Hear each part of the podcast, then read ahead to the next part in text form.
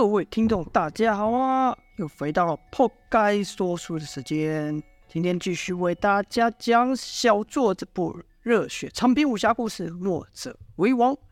前面说到啊，童风、姚建轩两人呐、玩心一起，立刻跳入水中。原以为这一路游下去会直通大海，但没想到这水道往下一段距离后便往旁弯去。两人游了好久，但都不见尽头，而且越游光线越昏暗。两人就觉得胸中空气快要用尽了，只得折返。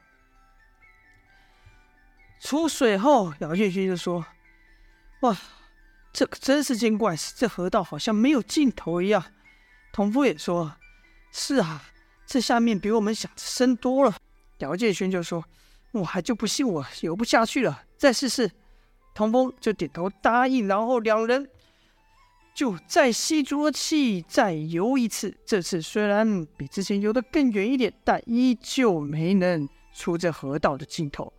在折返后，当晚就和众人说此事，众人都觉得奇怪。赵月华还讥笑一番，说是两人水性不佳，游得太慢所导致。要是他的话，早就游到另外一面了。姚建轩便激赵月华，明天和他们一起游。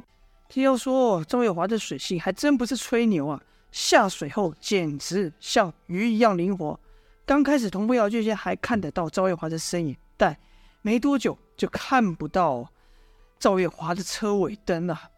而赵月华的加入也已激起了童姚两人的好胜心啊，两人游得比之前更为卖力。即便招加上赵月华，也就是说有了赵月华这个刺激，三人还是没有游出这个深不见底且暗淡无光的水道。三人折返后啊，赵月华就说：“哇，这下面怎么这么深啊？好像没有尽头一样，而且还没光。”姚建勋就说：“早和你说了，还不信。”赵月华说：“我自小水性就好，在九黎上。”只怕连我爹都比不过，居然会连我都游不过。童风心想：这头是自己起的，现在搞得这样扑过意不去，就说：“其实游不游得过也不是这么重要，本来我们就只是好玩而已。”姚建轩却说：“不对，这下水道既然无光，就表示有东西在上面挡住了光线。穿过了那之后，说不定……”赵月华就说：“说不定就只是回到海上而已。你以为会到龙宫啊？”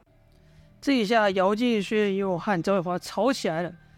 啊，童风对这情况已经见怪不怪，摇摇头后径自走回。没多久，姚建轩、赵月华也回来了，又把今天的事和公孙寿时说了一遍，和石刚说了一遍。自从石刚失了手臂之后啊，公孙仇便教石刚一套独臂拳法。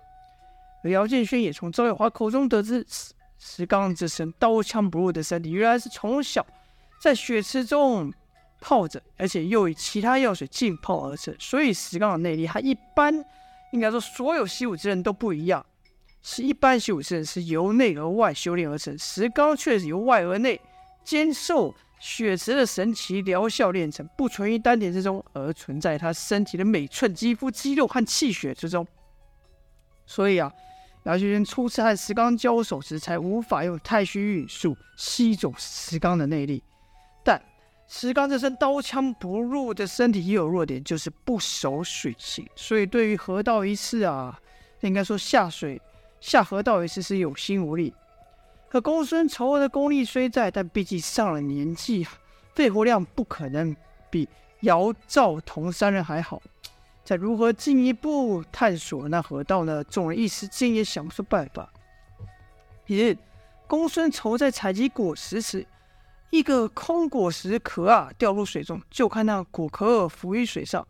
公孙丑突然心有所悟，提了那果壳，果壳好一会后，把果壳捞出来，而后又以正面压入水中。这果壳水中的空气产生一股浮力啊！公孙丑喜道：“让石刚赶快把童风、赵月华、姚建轩三人给叫过来。”没一会呢，三人就都来到了公孙丑所在的地方，蹲在一个。水中树的粗大树根上，姚建轩就问道：“哎，老爷子，我说你怎么那么无聊啊？玩玩个果壳干什么呢？”公孙仇说：“切，就你小子废话说，安静看的就是了。”你们不是一直在想要怎么样延长在水中的时间，在水中换气之法吗？这就是答案。说着，公孙丑就把那果壳压入水中，并解释道：“把空气存于果壳内啊，你们就可以在水里面换气了。”三人闻言呀，就各挤个果壳一试，看来还似乎真的可以呢。但解决了换气是，还有那河道中不见阳光的这个问题啊。这时呢，童风就说道：“嗯。”有一次晚上，我不知道西岸想看西晚上都在干嘛吗？姚建勋就说：“对呀、在白天一只一只的懒得跟什么一样，一到晚上却都不见了，不知道都躲哪去了。干嘛？难道你想带蜥蜴下水，让它带着你游过去吗？”童风说：“当然不是，但你还记得那时海上发着淡淡的荧光吗？”姚建轩大叫道：“对对对，我记起来了。”那是水里鬼火，我听说书的提过，那就是水鬼的眼睛呢、师弟，你说那干嘛？童风说：“我想我们可以靠它当做我们在水中的眼睛。”姚建军简直不敢相信，说道：“你的意思是你想抓一些那个东西来？哦，我才不要恶心死啊！”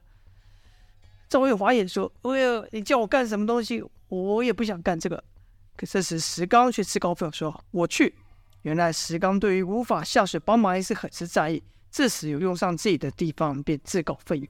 当晚呢，众人就去了那道发光的海面，因为姚劲轩、赵月华不愿意去碰那个东西，便由童风和石刚去捞。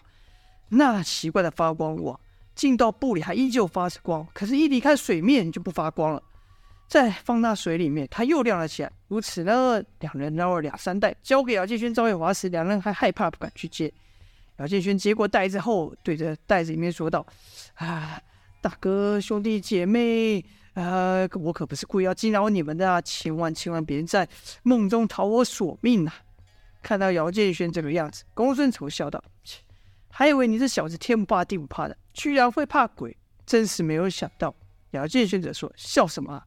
世人都说鬼怪是天地间最可怕的事情，要是被缠上，小则让人生命，大则整个国家都会灭亡。”这么严重，不怕才奇怪呢。公孙仇说：“他俩就不怕。”公孙仇指的是石刚和童风啊。姚建勋说：“切，那是他们装的，我早看出来，他们心里怕得要死。”赵月华呢，则尽量将那袋东西提得远远的，心里害怕，仿佛这一面有无数的冤魂随时要冲出来变身一样。好了，这下换气的问题跟光线的问题都解决了，三人就决定。入水道去一探，要入水前，童风还对赵月华说：“嘿，待会您可别游太怪，我们一起进入那看不到光的河道。”赵月华不耐烦地说：“知道了，知道了，你们就只会拖累我。”姚建勋则说：“行啊，你要不等我们被袋中水鬼缠身，别怪我来不及救你哦。”赵月华果然害怕，说道：“为什么要缠上我？”姚建勋说：“难道你没听人说过，这鬼怪啊，看谁越害怕越找上谁吗？”赵月华说。那当然是先找上你呀、眼看两人又要斗嘴，童风叹了一口气后就先跳下去了。姚继轩、赵月华互瞪了一口，眼后跟着下去。三人就和之前一样游了一阵，来到那不见光芒的河道后，先换了口气，把袋子举在前方，朝那黑暗的河道游去了。好了，这就是本章的内容了。到底他们三人能不能探得？这河道的尽头呢？河道的尽头又会有什么东西呢？就待下回分享啦！感谢各位的收听，今天先说到这边，下播。